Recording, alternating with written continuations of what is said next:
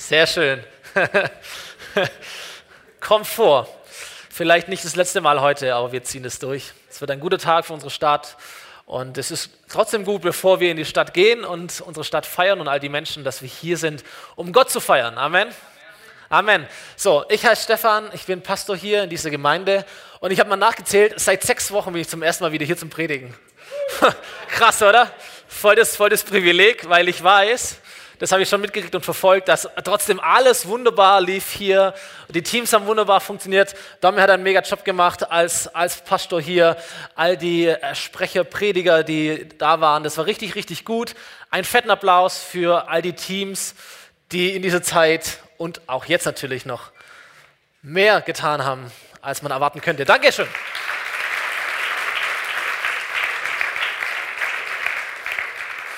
Und ähm, jetzt kommt eine neue Phase. Wir sind am Ende der Ferien angelangt und ähm, wir sind mittendrin in einer Phase, eine Phase des Gebets. 21 Tage des Gebets und des Fastens. Eine Woche haben wir hinter uns. Es war eine tolle Woche. Wir haben uns jeden Morgen hier versammelt. 20, 25 Leute jeden Morgen zusammen gebetet. Und ich glaube tatsächlich, Gott tut etwas, wenn wir beten. Er wirkt Wunder, er, er schenkt Durchbrüche, er erhört Gebet. Und das macht etwas mit uns, wenn wir ihm Zeit geben, ihn suchen und vielleicht auch auf Dinge verzichten, um einfach ihm zu sagen, dass, es, dass er uns wichtig ist.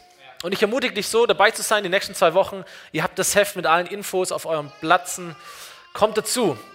Und äh, wir haben gesagt, in dieser Phase des Gebets wollen wir versuchen, auch sonntags thematisch einfach über Gebet zu sprechen, über verschiedene Aspekte. Und Domi hat letzte Woche äh, gepredigt darüber, dass es ein Privileg ist, zu beten. Das ist ein super Gedanke, es ist also ein Privileg, dass wir beten dürfen. Und ich möchte heute ähm, sprechen über eine ganz bestimmte Form des Gebets und habe da echt ein paar Dinge auf dem Herzen. Kannst mitschreiben heute, äh, habe richtig was vorbereitet und möchte beten, äh, sprechen über Anbetung. Über Anbetung oder Neudeutsch sagen wir Worship dazu. Und der andere sagt auch Lobpreis und auf der Freizeit hieß es auf einmal Morgenlob und jeder hat so ein bisschen äh, seinen Begriff, mit dem er spielt.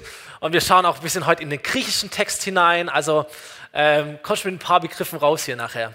Anbetung. Ich habe ein Zitat dabei, das mich sehr gefreut hat, um ein bisschen mal zu unterscheiden, was Gebet, Lobpreis, Anbetung, was eigentlich da so der Unterschied ist. Dr. Eddie Highhead, keine Ahnung, wer das ist, ich habe das in einem Buch gelesen. Er hat gesagt, wenn wir beten, dann sind wir mit unseren Nöten beschäftigt. Wenn wir preisen und Gott Dank sagen, sind wir mit unseren Segnungen beschäftigt.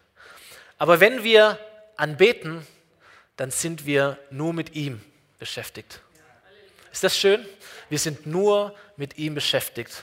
Eine andere Erklärung oder jemand hat mal Anbetung mal definiert und hat gesagt, Anbetung heißt die Aufmerksamkeit meines Verstandes und die Leidenschaft meines Herzens auf Jesus zu richten die Aufmerksamkeit meines Verstandes und die Leidenschaft in meinem Herzen auf Jesus zu richten. Und mich hat das erinnert, dass Jesus selber darüber spricht, als jemand ihn fragt, was ist dein größter Wunsch, Jesus? Was ist das größte Gebot? Gott, was wünschst du dir am meisten?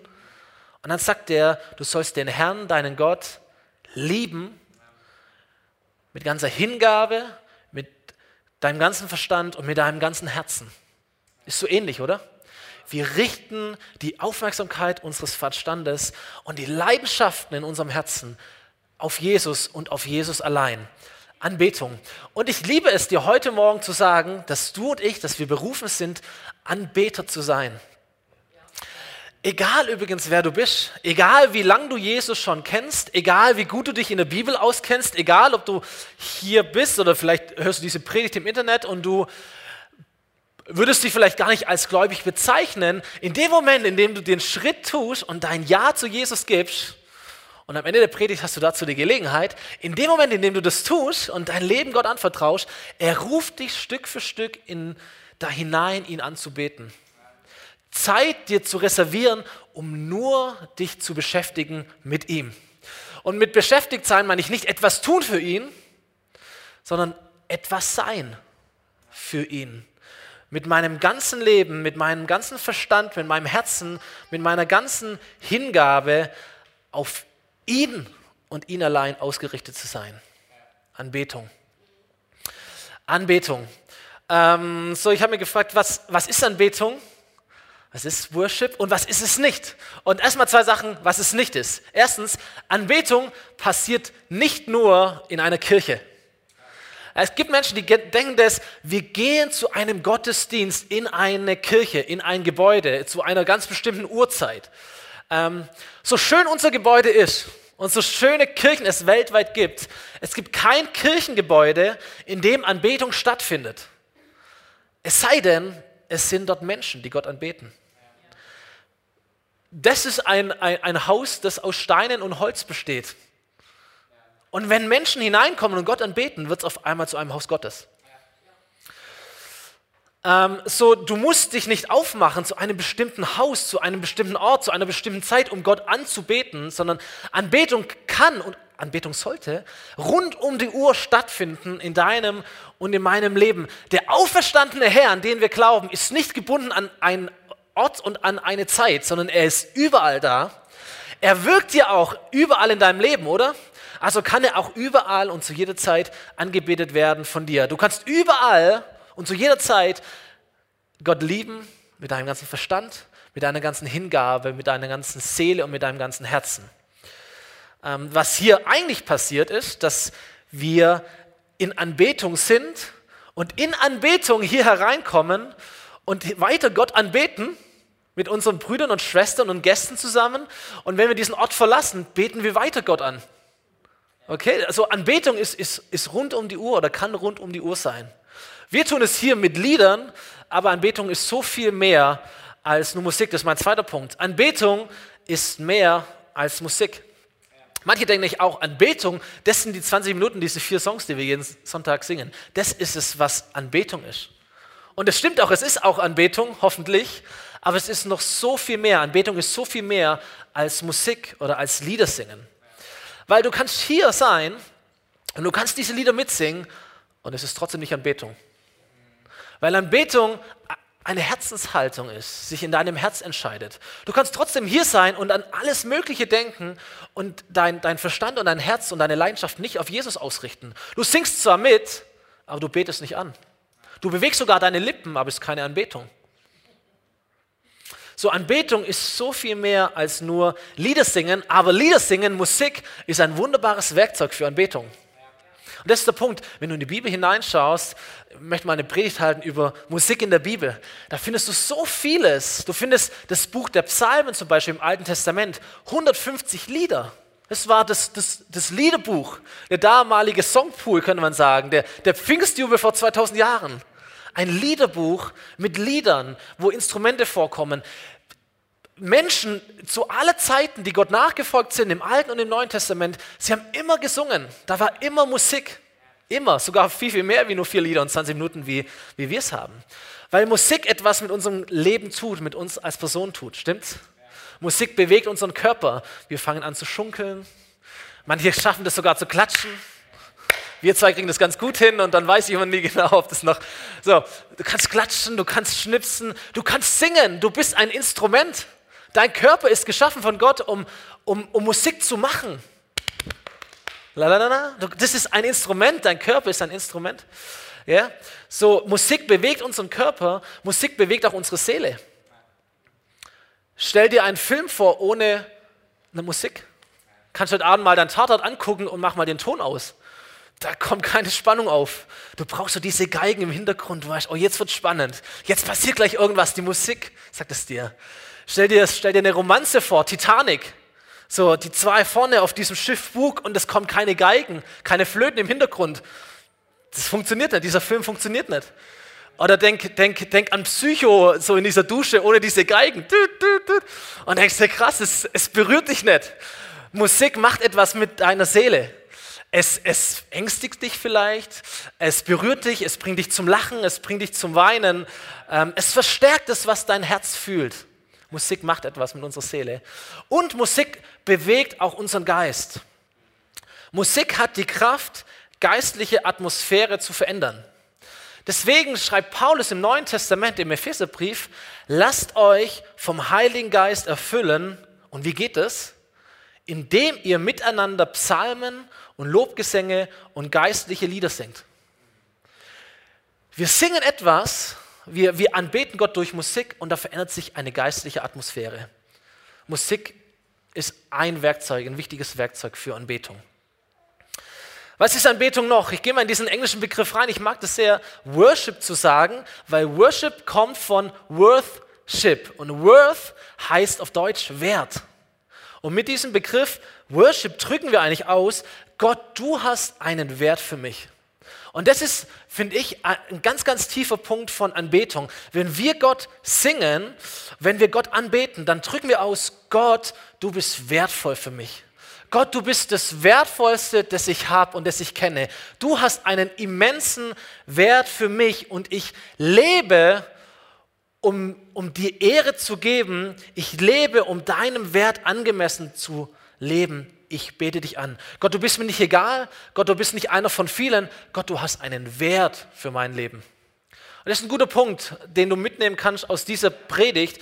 Wenn wir Gott anbeten, ob es durch Musik ist oder durch unser ganzes Leben ist, wenn wir Gott anbeten, wir drücken aus, und zwar wir drücken es Gott aus und wir drücken es auch den anderen Menschen aus. Wir drücken aus, Gott hat einen immensen Wert für mich. Worship. Deswegen ist es auch nicht falsch, dieses Wort zu gebrauchen. Englische Sprache, deutsche Sprache. Die Bibel ist nicht in Deutsch geschrieben, auch nicht in Englisch, sondern sie ist in Altgriechisch geschrieben. Und das Wort, das dort steht, am meisten, wenn dort Anbetung steht, ist das Wort proskuneo. Kannst du wieder vergessen. Die Bedeutung davon heißt, sich vor jemanden niederwerfen, jemanden verehren und jemanden küssen. Es ist ein emotionales Wort, ein intimes Wort. Und vor allem diese letzte Bedeutung erscheint uns etwas seltsam, stimmt's? Vor allem uns Männern, die wir ganz stark mit der Logik arbeiten. Anbetung heißt, Gott zu küssen, Gott Küsse hinzuwerfen. Und denken, ah, das ist jetzt das was für Mädchen. das ist was für Frauen. Und es gibt ja Untersuchungen sogar, dass äh, auch, auch, auch Anbetung, die Musik ist ja sehr emotional und nicht jeder Mann kann so mit vielleicht genau für uns diese Botschaft heute. Anbetung heißt es. Es ist eine intime und emotionale Sache. Wir werfen Gott Küsse zu. Wir umarmen ihn. Wir lieben ihn. Wir verehren ihn. Er ist wichtig für uns. Weißt du, ich habe ich hab drei kleine Kinder. Wenn ich nach Hause komme, mittags oder abends, wenn ich nach Hause komme und ich öffne die Tür, zwei oder alle drei laufen wir entgegen. Papa kommt und wenn ich die Tür aufmache, wir, wir sehen direkt ins Wohnzimmer rein, meine Kinder laufen mir entgegen und sie fallen mir um den Hals und dann küssen wir uns. Dann umarmen wir uns, dann knuddeln wir uns. Warum tun wir das? Warum tun das meine Kinder mit mir? Weil sie mich lieben. Weil sie mich lieben, weil sie sich freuen, dass der Papa da ist, dass sie Zeit mit ihrem Papa haben dürfen. So, das ist Anbetung. Wir küssen Gott, wir umarmen ihn, weil wir ihm sagen wollen, ey, ich freue mich, dass du da bist. Ich liebe dich, Jesus. Ich liebe dich, mein Gott. Gott ist ein Gott, der seine Zuneigung uns gegenüber öffentlich gemacht hat. Er ist kein Gott, der vom Himmel gesprochen hat, ich liebe euch, sondern er hat seine Liebe demonstriert. Ich möchte dir nicht deine, deine pietistische Frömmigkeit madig machen, aber Gott ist nicht ein steifer, kalter, rein intellektueller Klotz. Gott ist ein emotionaler Gott. Er ist ein Gott der Freude, er ist ein Gott der Liebe, er ist ein Gott des Gefühls. Auch nicht nur, aber auch. Er ist ein Gott der Gefühle. Er ist ein Gott der Leidenschaft. Und weißt du, er hat seine Leidenschaft für dich am deutlichsten angezeigt, als er sich an ein Kreuz hat nageln lassen. Es war keine intellektuelle Sache. Das war eine Sache des Herzens, eine Sache der Leidenschaft, eine Sache der Hingabe, eine Sache der, man sieht sein Gefühl für uns. Man sieht es. Das Gefühl blutet. Ein Kuss ist ein Ausdruck von Liebe. Anbetung ist Ausdruck unserer Liebe zu Gott. Und das ist wichtig, deswegen ist es der erste Punkt. Wir lieben Gott und deswegen beten wir ihn an. Nicht, weil wir müssen, nicht, weil Gott sonst böse mit uns ist, sondern weil wir ihn lieben. Weil wir ihn verehren und weil wir diese Liebe ausdrücken wollen zu Gott. Und deswegen glaube ich, je intimer meine Beziehung zu Gott ist, je stärker meine Beziehung zu Gott ist, umso leidenschaftlicher wird auch Anbetung sein. auch hier in der Gemeinde, auch in diesen 20 Minuten am Sonntag, je stärker wir begeistert sind von Gott, je mehr wir ihn kennen, umso leidenschaftlicher wird unsere Anbetung sein. Amen. Dürft ruhig Amen sagen, ja, ist gut. Andersrum, je schwächer, je distanzierter ich zu Gott bin, je schwächer ich Gott kenne, umso distanzierter wird auch meine Anbetung sein. Und wenn ich Gott gar nicht kenne, und das meine ich jetzt nicht negativ, aber das ist ja logisch, wenn ich Gott gar nicht kenne, kann ich ihn auch nicht anbeten. Ich, ich weiß es ja gar nicht. Ich weiß nicht, oder ich weiß es noch nicht, wie gut er ist zu mir. Deswegen kann ich ihn auch schwer anbeten. Aber viele von uns sind ja hier und wir kennen Jesus schon ganz, ganz lange. Und je länger du Jesus kennst, umso stärker müsste eigentlich deine Anbetung sein. Umso lauter müsstest du hier singen und sagst, ich kenne Gott, ich weiß, wie gut er ist. Diese Wahrheiten, die, die, die, die du gesagt hast. Er ist gut zu mir und er liebt mich, er ist auf meiner Seite. Wow, wie können wir nicht 20 Minuten lang stehen und unsere Hände heben in Anbetung? Er ist gut zu uns. Er ist gut zu uns. So, es gibt manche Kulturen, also wie ich glaube, Frankreich gehört auch dazu, da küsst man sich zur Begrüßung, stimmt's? Ja, und äh, was ich weiß ist, je mehr man sich kennt, umso öfter küsst man sich, stimmt das? Ein, zwei, drei, vier, je nachdem, wie gut man Freund ist, da gibt es irgendwie so ein Ranking äh, und man küsst sich. So je intensiver, je intimer die Beziehung ist, umso mehr küsst man sich. So, ich küsse auch Menschen, meine Kinder. Und ich habe, also mein Kleinstes ist ein Jahr alt, oh, ich, ich könnte den den ganzen Tag abknutschen. Weißt du, ob du das kennst als Eltern? Es gibt kaum eine Stelle, die nicht von Windeln bedeckt ist, wo ich kann ihn überall küssen. So, ich kann so, so reinknutschen und so reinpusten und am Hals und den Rücken und Bauch und die Füße. Und Hammer, oder? Ich, ich, ich liebe den Kerl und ich kann ihn die, die ganze Zeit küssen. Und das mache ich auch und macht auch ihm Spaß und dann lacht er und gut, der Älteste ist jetzt sieben, der findet es nicht mehr ganz so cool, aber ähm, wir knuddeln und wir, und wir knutschen uns ab. Ich sage euch, niemand von euch würde ich jemals so küssen wie meine Kinder. Und ich glaube, ihr seid alle auch froh drum. Warum ist das so? weil ich zu meinen Kindern eine viel, viel intensivere, eine viel, viel intimere, persönlichere Beziehung habe, wie zu allen von euch. Deswegen sind meine Küsse anders. Und es gibt einen Kuss, den bekommt nur eine Person auf dieser Welt von mir. Das ist meine Frau. Es gibt Küsse, die sind nur reserviert für uns zwei. Ich küsse niemand von euch so, ich küsse meine Kinder nicht so, ich küsse nur meine Frau so. Weil die Beziehung zu meiner Frau ist die intimste, die persönlichste Beziehung, die ich habe. Deswegen bekommt sie Küsse, die sonst niemand bekommt. Und das ist ein, ein super Vergleich, ein gutes Prinzip. Je intimer, je persönlicher meine Beziehung zu einem Menschen ist, umso mehr teile ich meine Gefühle mit ihm, küsse ich ihn. Und je intimer, je persönlicher, je stärker meine Beziehung zu Gott ist, je persönlicher meine Beziehung zu Gott ist, umso leidenschaftlicher bete ich ihn an. So, aber unsere Liebe zu Gott, unsere Anbetung, es ist auch nicht nur Emotion. Sie drückt sich nicht nur emotional aus, sondern es gibt etwas, etwas Tieferes und es ist, dass wir einfach Gott gehorsam sind. Dieses Wort heißt hier, sich vor jemandem niederwerfen, jemanden verehren, jemanden küssen. Anbetung heißt, wir werfen uns vor Gott hin, wir beugen uns vor ihm. Und manchmal körperlich und vor allem in unserem Leben. Im Psalm 95, Vers 6, ein Vers von vielen, da heißt es, kommt, wir wollen ihn anbeten und uns vor ihm beugen.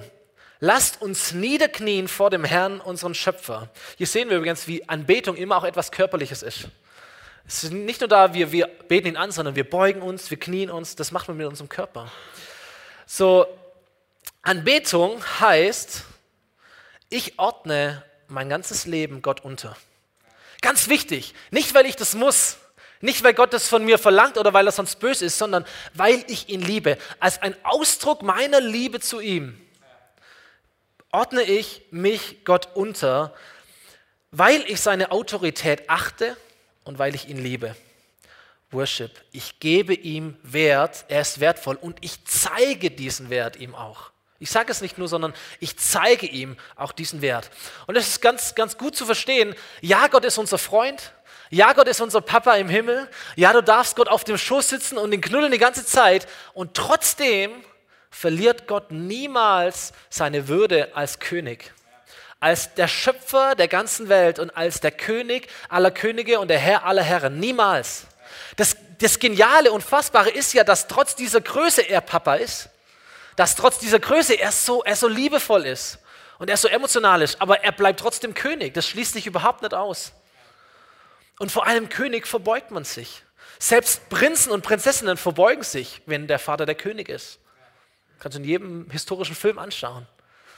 Und ähm, die Bibel erklärt uns, dass wir alle uns beugen werden vor Gott. Philipperbrief, Neues Testament, da heißt es, vor Jesus, dem König, müssen einmal alle auf die Knie fallen. Alle im Himmel, alle auf der Erde und alle im Totenreich. Und jeder ohne Ausnahme wird zur Ehre Gottes, des Vaters bekennen, Jesus Christus ist der Herr. So, das heißt, ich bin nicht so der emotionale Typ. Spätestens, wenn du vor ihm stehst, wirst du dich beugen vor ihm. Du wirst auf die Knie fallen und anerkennen, Jesus Christus ist der Herr. Und ich dachte mir, hey, warum soll ich warten? Ich, kann's, ich, ich kenne ihn doch schon jetzt. Ich kann auch jetzt schon auf meine Knie gehen. Ich kann auch jetzt schon mich niederbeugen vor ihm und sagen, ich ordne mein Leben dir unter und ich bin dir gehorsam. Ein Blick in die Offenbarung. Die Offenbarung ist ja das letzte Buch der Bibel und da steht ganz arg viel drin, wie es im Himmel einmal sein wird. Und vieles von dem ist echt ein bisschen mysteriös und es gibt viele verschiedene Möglichkeiten, die Sachen auszulegen. Aber eine Stelle, Offenbarung Vers 4, ein Blick in, in die Anbetung, die im Himmel herrscht. Immer wenn die lebendigen Wesen dem, der auf dem Thron sitzt, das ist Gott, und der in alle Ewigkeit lebt, Herrlichkeit und Ehre und Dank bringen, fallen die 24 Ältesten nieder vor dem, der auf dem Thron sitzt, und beten den an, der in alle Ewigkeit lebt. Und sie legen ihre Kronen vor den Thron und sagen, du bist würdig, unser Herr und Gott, Herrlichkeit und Ehre und Macht entgegenzunehmen, denn du hast alle Dinge geschaffen, weil du es wolltest, sind sie da und wurden sie geschaffen. Mir egal jetzt, wer die 24 Ältesten sind und was da noch an Kreaturen dort oben alles da ist. Der Punkt ist der, hier geht es um mächtige Wesen, die im Himmel sind.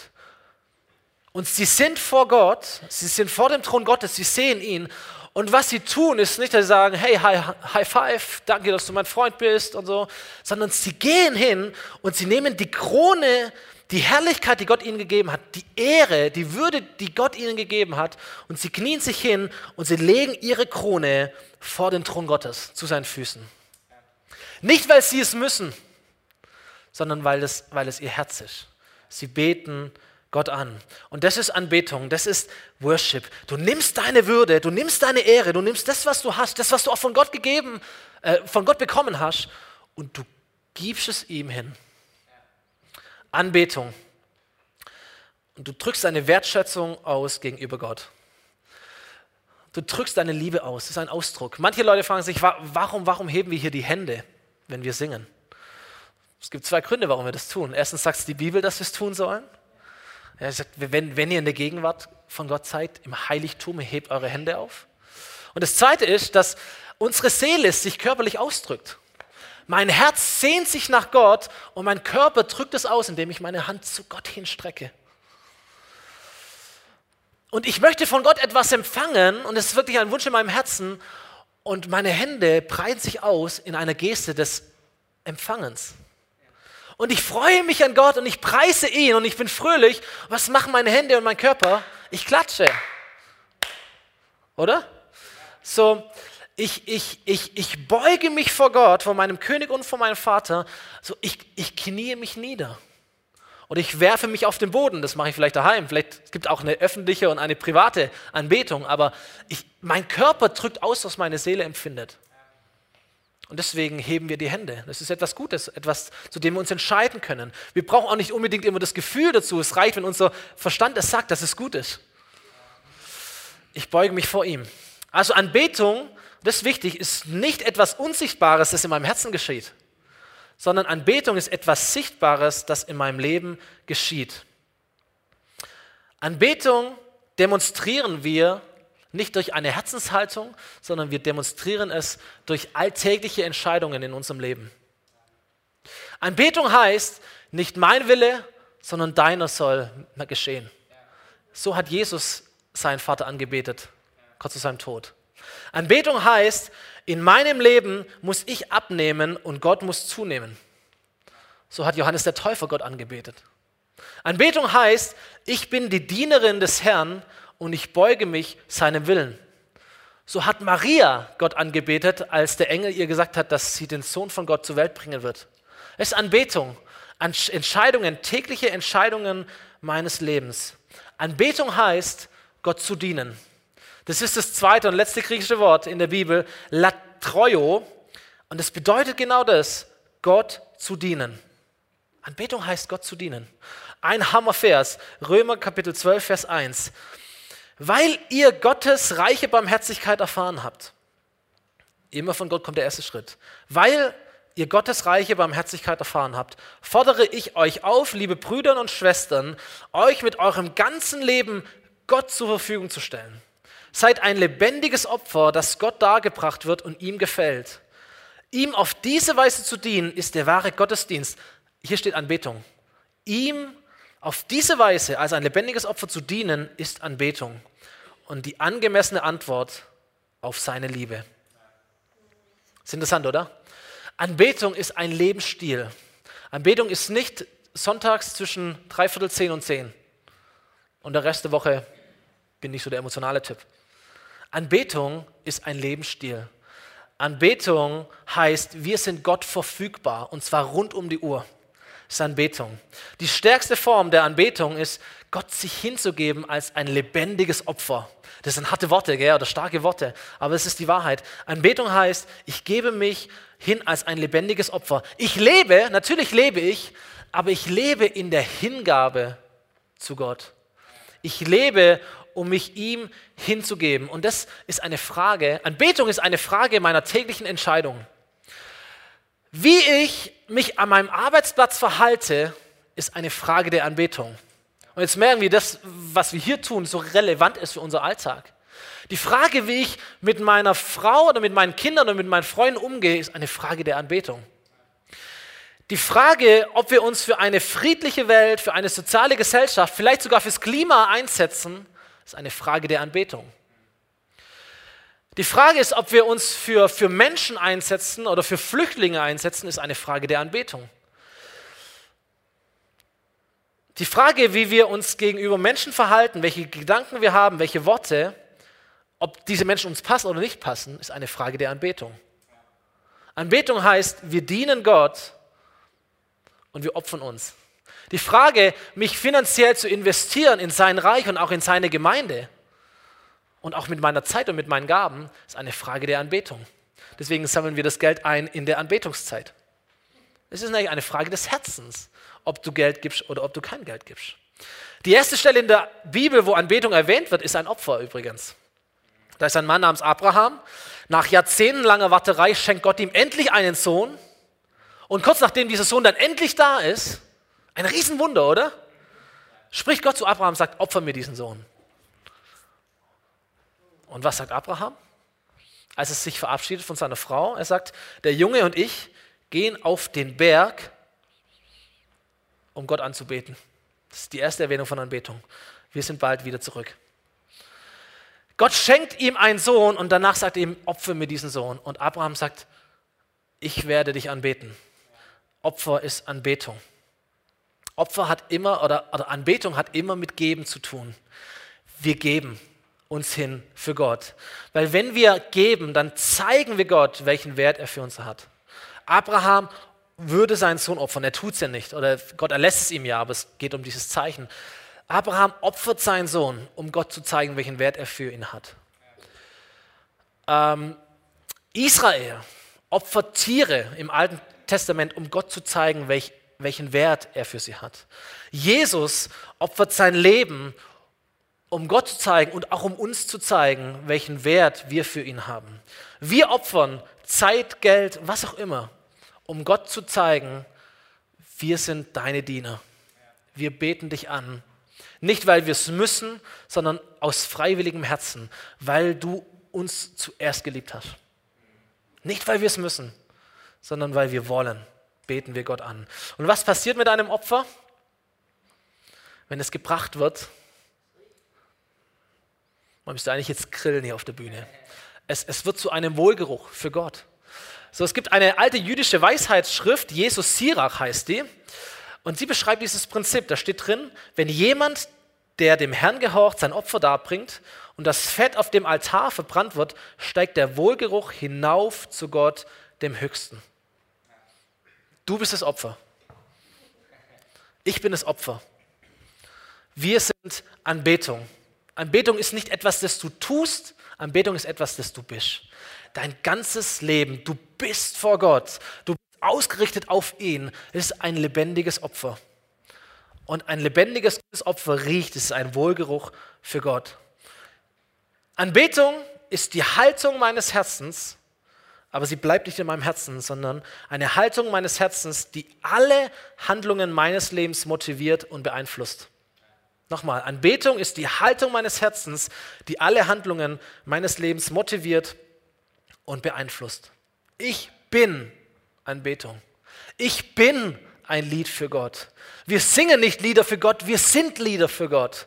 Wir sind ein Wohlklang für Gott. Wir geben nicht ein Opfer, wir sind ein Opfer. Wir geben nicht einen Dienst, wir sind Diener für Gott. Wir werden zu einem Wohlgeruch, wenn wir als lebendige Opfer leben. Und dieser Wohlgeruch, glaube ich, zieht Gott an. Und da, wo er angebetet wird, da kommt er. Und da tut er Wunder und da heilt er Menschen. Und da passieren Dinge in seiner Gegenwart, weil seine Gegenwart dorthin kommt, wo er angebetet wird. Wo es gut riecht, da kommt man hin. Wo es schlecht riecht, da gehst du nicht hin. Aber wo es gut riecht, da bist du da, da bist du neugierig, da bist du interessiert. So ist Gott auch. Er kommt dorthin, wo es gut riecht, wo er angebetet wird. Und andere Menschen sehen es und sie sind fasziniert von dem, was passiert, wenn Gott kommt. Aber er kommt dahin, wo er angebetet wird. Okay, ich komme zum Ende, äh, möchte eine letzte Geschichte erzählen von Jesus. Eine Hammergeschichte über, über, über Anbetung. Jesus ist eingeladen bei einem Mann namens Simon zum Abendessen. Und während sie dort sitzen und sie, und sie essen zu Abend, da kommt eine Frau. Jesus kannte sie vielleicht noch gar nicht, wir wissen auch nicht, wie sie heißt, aber all die anderen Menschen drumherum kannten sie, aber sie kannten sie nicht gut, sondern sie hatten einen sehr, sehr schlechten Ruf. Es war eine, eine Sünderin erster Güte, warum auch immer. Und sie kommt, sie schleicht sich in diese Szenerie ein und sie, sie kommt und sie wirft sich zu den Füßen von Jesus und sie weint vor ihm und ihre Tränen fallen auf seine Füße. Und sie beginnt diese Tränen von seinen Füßen abzutrocknen mit ihren Haaren. Die Ehre einer Frau. Stimmt's? Ihre Haare. Und sie benutzt ihre Ehre, um die Füße von Jesus zu trocknen. Und dann küsst sie diese Füße und sie beginnt, sie einzusalben. Sie holt aus ihrer Tasche ein wertvolles Öl und sie gießt es über seine Füße und sie salbt die Füße von Jesus ein und ein wunderbarer Duft erfüllt dieses ganze Haus. Und Menschen sind fasziniert oder abgestoßen, aber sie bekommen es auf jeden Fall mit. Hier sehen wir eine tiefe Form der Anbetung. Diese Geschichte steht in Lukas Kapitel 7 übrigens. Diese Frau betet Jesus an. Sie richtet ihre volle Aufmerksamkeit, ihren ganzen Verstand, ihre ganze Seele, ihr ganzes Herz sie richtet es auf Jesus. Und mit allem, was sie ist, betet sie ihn an. Sie drückt Anbetung aus, indem sie weint, indem sie ihre Gefühle zeigt, indem sie sich niederbeugt, indem sie sich niederwerft, indem sie ihm küsst, indem sie ihn, ihn salbt, indem sie ihr Bestes gibt, um ihn zu ehren. Und was passiert ist, dass ein wunderbarer Duft dieses ganze Haus erfüllt. Und ich dachte mir, als ich das gelesen habe, oh, wow, was wäre, wenn wir so anbeten würden? Was wäre, wenn wir so anbeten würden, wenn wir uns beugen vor dem Herrn, wenn wir in unserem Herzen dankbar sind und uns niederwerfen vor ihm, unsere Gefühle ausdrücken, unsere Liebe zeigen und unsere Ehre benutzen, unser Bestes geben, um Gott zu zeigen, wie wertvoll er ist. Ich glaube, einer solchen Gemeinde oder einem solchen Menschen wird Gott nicht widerstehen. Er wird kommen und er wird Gutes tun in unserem Leben. So, nicht alle haben diese Frau verstanden und viele haben gesagt, was soll das? Die macht sich hier äh, zum Affen oder die drängt sich da rein, die stört uns, die hat überhaupt kein Recht hier zu sein.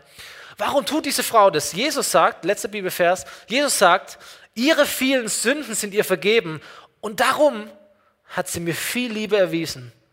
Wem aber wenig vergeben wird, der liebt auch wenig.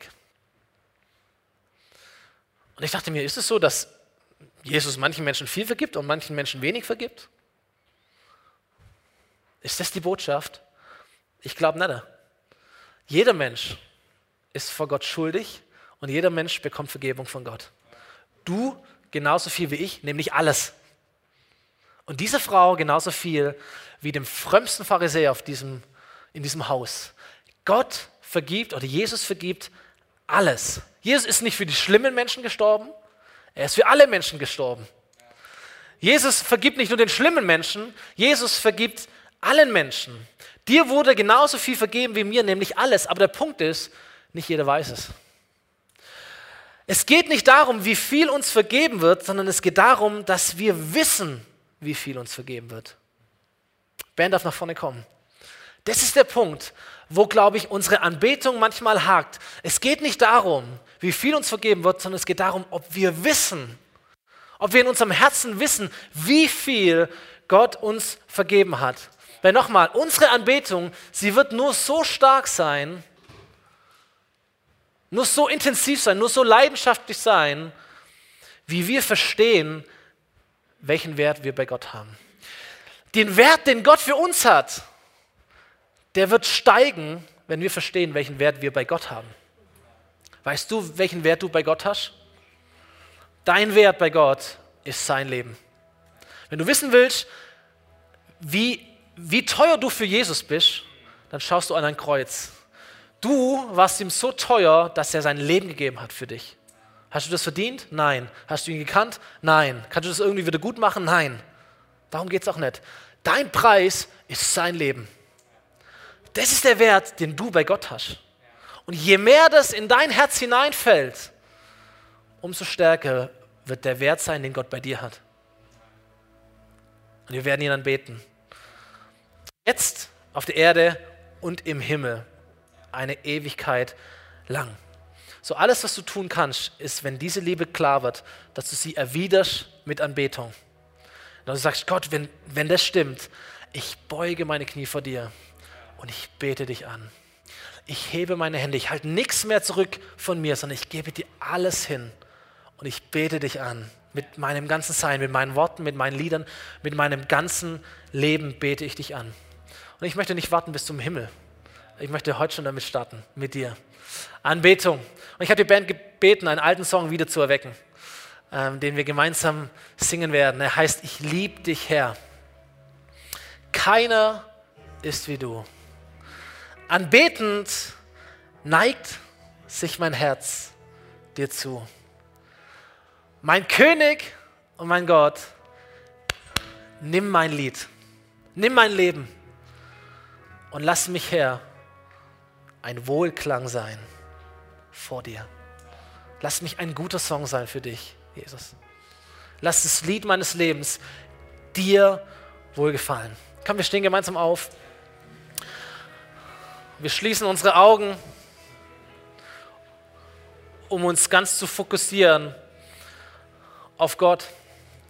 Und bevor wir diesen Song singen, möchte ich dir einfach diese Gelegenheit geben, wenn du hier bist und du möchtest bekennen oder diese Entscheidung treffen, mein Leben soll Gott gehören, dann möchte ich so gern für dich beten, kurz davor.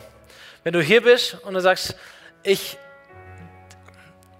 ich bin angesprochen, ich bin inspiriert, Gott, Gott ist hier, Gott wirkt an meinem Herzen und ich möchte ihm eine angemessene Antwort geben. Ich habe verstanden, wie sehr Gott mich liebt. Ich habe verstanden, dass Gott alles bezahlt hat, dass meine, dass meine Schuld, meine Sünde hinweggenommen ist, dass da ein Gott ist, der mir vergibt. Und meine Antwort soll sein, Gott, ich gebe dir mein Leben, ich gebe mich dir hin. Da darfst du kurz mal deine Hand zeigen, dass ich noch davor für dich ganz kurz bete. Danke, da sehe ich eine Hand. Zwei, drei, vier. Jesus, ich danke dir für diese Hände, für diese Menschen, für diese Herzen und für jeden anderen, der hier ist und sagt, in meinem Herzen strecke ich eigentlich auch. Herr, ich danke dir für deine Liebe, ich danke dir für deine Vergebung und ich danke dir dafür, dass, dass du alles gegeben hast für uns. Ich danke dir für den Wert, den mein Leben, den unser Leben hat für dich. Und ich danke dir, dass du uns erlaubst, dich anzubeten. Und Herr, so geben wir dir unser Leben erneut hin. Wir geben dir unser Leben. Wir sagen, du bist unser Gott, du bist unser Vater. Wir nehmen deine Vergebung in Anspruch. Wir bekennen dir unsere Sünden und wir danken dir dafür, dass sie irrelevant sind für dich, weil du sie hinweggenommen hast. Der Weg ist frei in deine Gegenwart, wo wir dich anbeten. Und deswegen heben wir die Hände, Gott, und wir, wir preisen dich und wir beten dich an. Ich